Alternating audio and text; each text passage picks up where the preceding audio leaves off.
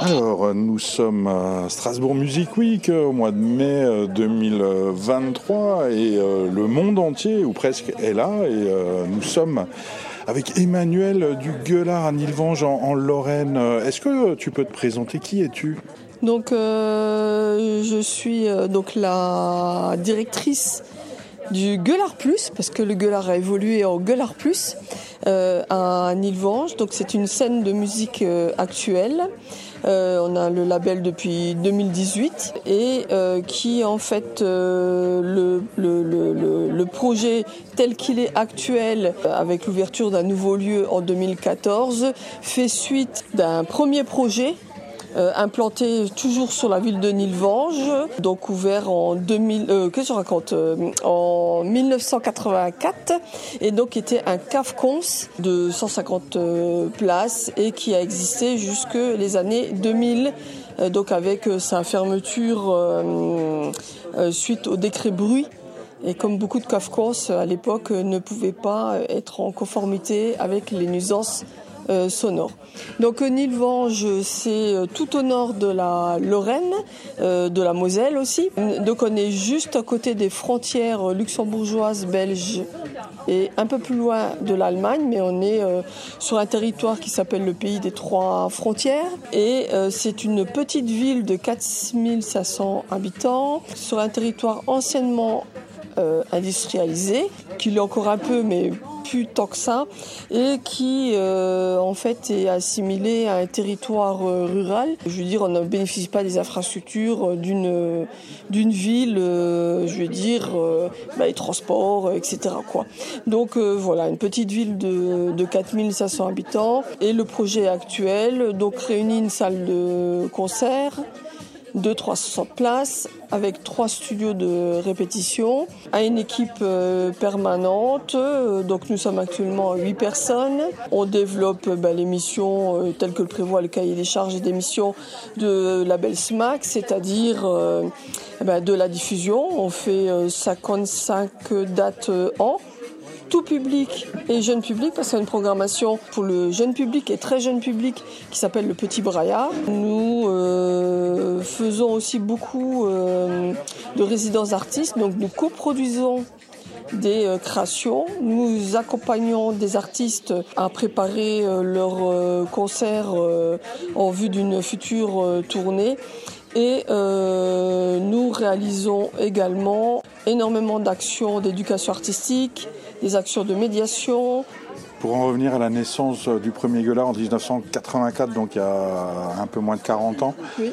Euh, c'était certainement pas euh, une euh, municipale ou institutionnelle ou politique. Ça ressemble à quoi la naissance du Gueulard en 84 ben, En 1984, alors pour être honnête, je, n'y étais pas parce que je suis arrivée en 86. Donc on était deux arrivés en 86, Mauro Albanese et moi-même.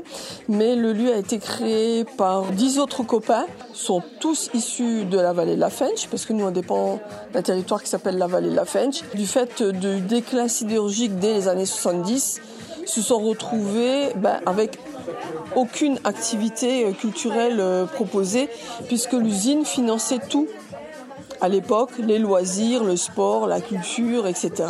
évidemment, après, on s'est retrouvé avec plus rien du tout. Et donc, euh, un peu à l'image, un, des cafés-théâtres parisiens et deux, des pubs irlandais, ils ont voulu créer un lieu qui ressemblait un peu à la fusion euh, des deux, donc un lieu euh, très militant, euh, revendiquant la culture ouvrière et en, en voulant programmer des artistes eux-mêmes également très militants. Initialement, la programmation, c'était beaucoup de la chanson, avec des textes très engagés, des théâtres de petite forme, de la poésie et des expositions et où euh, la question aussi, comme on est un territoire de métissage euh, culturel, toute euh, la question de la diversité culturelle et sociale à ces endroits-là. Donc voilà comment est né le lieu qui a pris la forme d'une coopérative. Ces personnes ont créé l'association Pavé et ces mêmes personnes ont créé la coopérative Le Gueulard. Et pourquoi Le Gueulard? Parce que c'est la partie haute des hauts fourneaux. et c'est la sirène qui euh, rythme les tournées, mais qui annonce aussi euh, un danger euh, imminent au sein des mines, parce que nous, nous avons les mines de fer également sur le territoire. Bah, nous avions. Alors près de 40 ans plus tard, vous êtes labellisé SMAC, donc vous êtes une institution, vous avez un cahier des charges, vous êtes largement subventionné, enfin j'espère pour vous. Mais est-ce que vous êtes resté militant au Gueulard? Alors, euh, l'association fait partie toujours du Gueulard Plus, parce qu'il siège au conseil d'administration. Et euh, donc, euh, j'aime quand même à penser que nous défendons toujours les mêmes valeurs, même si effectivement le statut a différé légèrement, puisque nous, à la base, on était quasiment privés. On avait un peu de subvention, mais on fonctionnait avec la vente de la limonade. En tout cas, on se payait avec ça.